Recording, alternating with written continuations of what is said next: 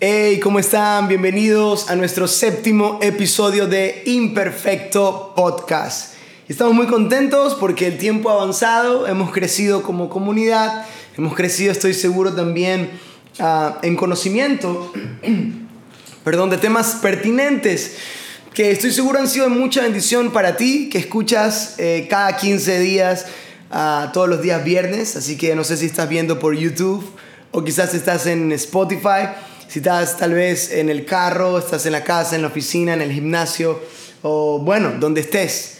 Pero estamos muy contentos porque cada 15 días nos venimos a chocar con la realidad nuestra, pero también con la realidad de Dios, que valga la redundancia, es más real que nosotros mismos. Y sabes, quiero compartirte hoy en estos próximos minutos un poco sobre algunas experiencias que he tenido en estas últimas semanas eh, he tenido consejerías muy fuertes, consejerías muy bruscas, digo así bruscas porque han sido consejerías con cristianos em, que han tenido más problemas en esta vida dentro de una iglesia que fuera de ella. Y qué paradójico, porque en teoría la iglesia viene no a que pares de sufrir, hermano mío, no, no es la idea, ¿no? Pero la iglesia viene a ayudarte a cargar con tu sufrimiento. Ah, la iglesia está para cumplir la ley de Cristo y dijo el apóstol Pablo, sobrellevad las cargas los unos de los otros para que así cumplan la ley de Cristo. Pero es impresionante que cumplimos cualquier ley, la ley de mi denominación, la ley de mi pensamiento, la ley de mi filosofía, la ley de mi religión por encima de la ley de Cristo. ¿Cómo? ¿Por qué estás seguro de eso, pastor? Porque en lugar de sobrellevar la carga de mi hermano, le pongo una carga más pesada sobre la carga que ya tiene al imponerle normas, al imponerle reglas o leyes humanos, al imponerle egoísmo, al imponerle fariseísmo. Y sabes, trato cada vez que topo estos temas de ser lo más cauteloso, lo más educado posible, pero es impresionante Ah, me atrevo a decir que en estos cinco años de hacer iglesia, de pastorear una congregación, una comunidad diferente, me atrevo a decir que los problemas más grandes que he escuchado y que he tenido ha sido con gente que ha vivido dentro de una iglesia toda su vida que aquellos que nunca han pisado una iglesia. Y, y, a veces me pongo a dudar, y perdóname que te diga esto, porque el pastor es el que te debe hablar siempre de fe, pero ya sabes, es imperfecto podcast.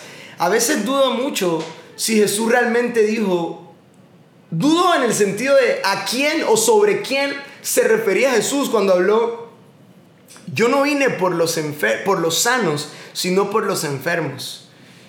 ¿Y, ¿Y por qué dices eso, Pastor José? Porque a veces considero que hay más gente enferma dentro de una iglesia que fuera de una iglesia. Y, hago esto, estos segundos de silencio porque la realidad de su reacción, la realidad de su pensamiento, la realidad de su, de su trato al prójimo revela que hay mucha enfermedad emocional y hasta espiritual dentro de tantos cristianos y sobre todo líderes en las iglesias. Hablaba con alguien en estos días y le decía, esto es sencillo. Una persona dañada, una persona rota emocionalmente, una persona herida en sus emociones, simplemente va a romper a otra persona, va a dañar a otra persona y va a lastimar a otra persona emocionalmente. Porque nosotros compartimos lo que sabemos, pero impartimos lo que somos. Y por más que haya una persona de vasto conocimiento, eso es lo que sabe. Pero herida emocionalmente, simplemente producirá más gente herida emocionalmente.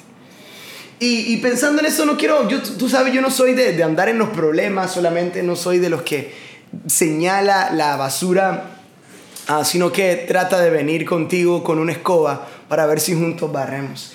Y, la solución, pues yo creo que Jesús es volver a Jesús y pensar un momento, ¿cómo Jesús le hizo? ¿Cómo, ¿Cómo Jesús logró el equilibrio para no volverse un fariseo más religioso, pero tampoco para volverse alguien esclavo del sistema en el mundo en el que vivió?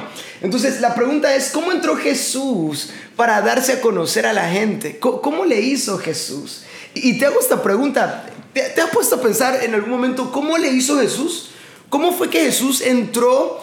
A la sociedad? ¿Cómo fue que Jesús mantuvo el equilibrio sano y perfecto entre no encerrarse en cuatro paredes, pero tampoco a entregarse al sistema del mundo, ¿verdad? ¿Cómo hizo Jesús? ¿Te has preguntado eso? ¿Sabes?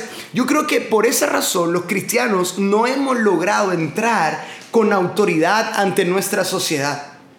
Porque ni siquiera sabemos cómo nuestro maestro entró a la sociedad a dar el mensaje de vida, a dar el mensaje de amor, a dar el mensaje de esperanza, de salvación que la gente necesita escuchar. Y quiero, quiero, quiero dejar por sentado esto. Jesús nunca se sentó en la religión para mostrar su verdad. No se hizo evangélico o no se hizo cristiano para que la gente lo escuche. Jesús no se sentó, no se, no, se mostró en la religión. Jesús se mostró, Jesús se montó, Jesús se, se sentó en la cultura para dar el mensaje. No se puso en una religión, se puso en la cultura. Por eso su primer milagro, su primera aparición ante la sociedad, no fue transformar papeles en Biblias, no fue transformar madera en púlpitos, no fue transformar algún material en un santo altar. El primer milagro de Jesús, su primera aparición pública, fue en una boda y fue cambiar, y no fue en un templo, fue en una boda y fue transformar el agua en vino. Y si fuera poco, a gente que ya estaba ebria, que ya estaba borracha. Pero nosotros insistimos en querer ver a Dios en cuatro paredes. Y tengo que decirte algo, imperfecto podcast, que estás aquí. Dios no es para la iglesia solamente, Dios es para la gente. Dice la palabra que ni siquiera los cielos lo pueden contener y que Él no habita en templos hechos de manos. Es importante entender que cada milagro que Jesús hizo, y pensando en el primero, en que tomó las vasijas y, y las llenó de agua y las transformó en vino, Jesús no vino a honrar los rituales. Jesús vino a usar a esos rituales para meterse a la cultura, para llevar el mensaje. Por eso pidió las vasijas para hacer el milagro. Pero repito, nosotros insistimos creyendo que la iglesia, el templo es santo, que el púlpito es santo, que el altar es santo, que la ropa es santa, sin darse cuenta. Ah, los más espirituales dentro de los templos han limitado la fe a las cosas que se ven, cuando la palabra dice que la fe no es vivir por lo que se ve. Lamentablemente los cristianos, ah, en vez de mostrarnos en la cultura nos, y montarnos en la cultura para llevar el mensaje, insistimos en montarnos en la religión. Nuestra motivación ah, debería ser el amar a las personas y no convencer a las personas de alguna verdad. Y quiero que repitas conmigo ahí donde estás y te lo grabes para toda tu vida. Y no importa de qué iglesia eres, de qué denominación eres, de qué credo eres. Ah, en el mundo evangélico me refiero. No me considero evangélico, me considero un hijo de Dios, un discípulo de Jesús, me considero un cristiano más. No estoy, repite esto conmigo, no estoy para convencer a nadie, estoy para amar a todos. No estoy para convencer a nadie, estoy para amar a todos. Y yo sé, pastor, pero eso suena muy bonito, pero puede ser muy ambiguo, muy peligroso. Bueno, bueno, Confronta entonces los mandamientos. En esto se resume toda la ley. En amar a Dios con todo, pero amar a mi prójimo como a mí mismo. No en convencer a mi prójimo como a mí mismo, en amar a mi prójimo como a mí mismo. Jesús es el mismo, ¿verdad? Dice la palabra ayer, hoy y por los siglos, ¿verdad? Pero yo pregunto, ¿sus formas y sus métodos también lo son? Es decir, ¿se debe predicar como hace años? ¿Se debe cantar como hace años? ¿Se debe hacer iglesia como hace años? Jesús usa la, usó la misma forma de los profetas del Antiguo Testamento para llevar el mensaje de su época. Hay muchos ejemplos en la Biblia donde uno puede ver cómo Jesús entendió ah, que un tiempo diferente necesitaba herramientas diferentes. Así que, querido cristiano que me estás escuchando, hermano, amigo mío, si quizás no te acercabas a una iglesia porque pensabas que esto que estoy hablando no se piensa así, habemos comunidades y no solo familia de Dios, hay muchas más comunidades que han entendido el nuevo tiempo en el que Jesús nos está metiendo. El mensaje no cambia, la forma sí. Si queremos ser eficaces en el tiempo de hoy con las instrucciones de ayer, estamos totalmente perdidos. Nosotros nos movemos en el tiempo del reino de los cielos, no en el tiempo del capricho del religioso.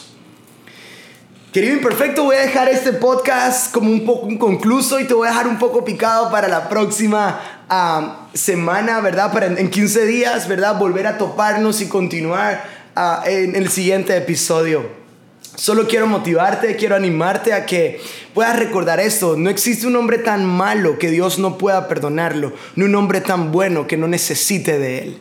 Así que nos vemos en unos 15 días en el siguiente episodio. No te olvides compartir, suscribirte aquí en el canal de YouTube, ah, en podcast, en, en, Spotify también. Comparte este podcast a tus familiares, a tus amigos, súbelo en tus redes sociales, porque estoy seguro que más de uno necesita escuchar un poco más sobre ese Jesús que estuvo escondido por mucho tiempo. Nos vemos, querido imperfecto. Bendiciones.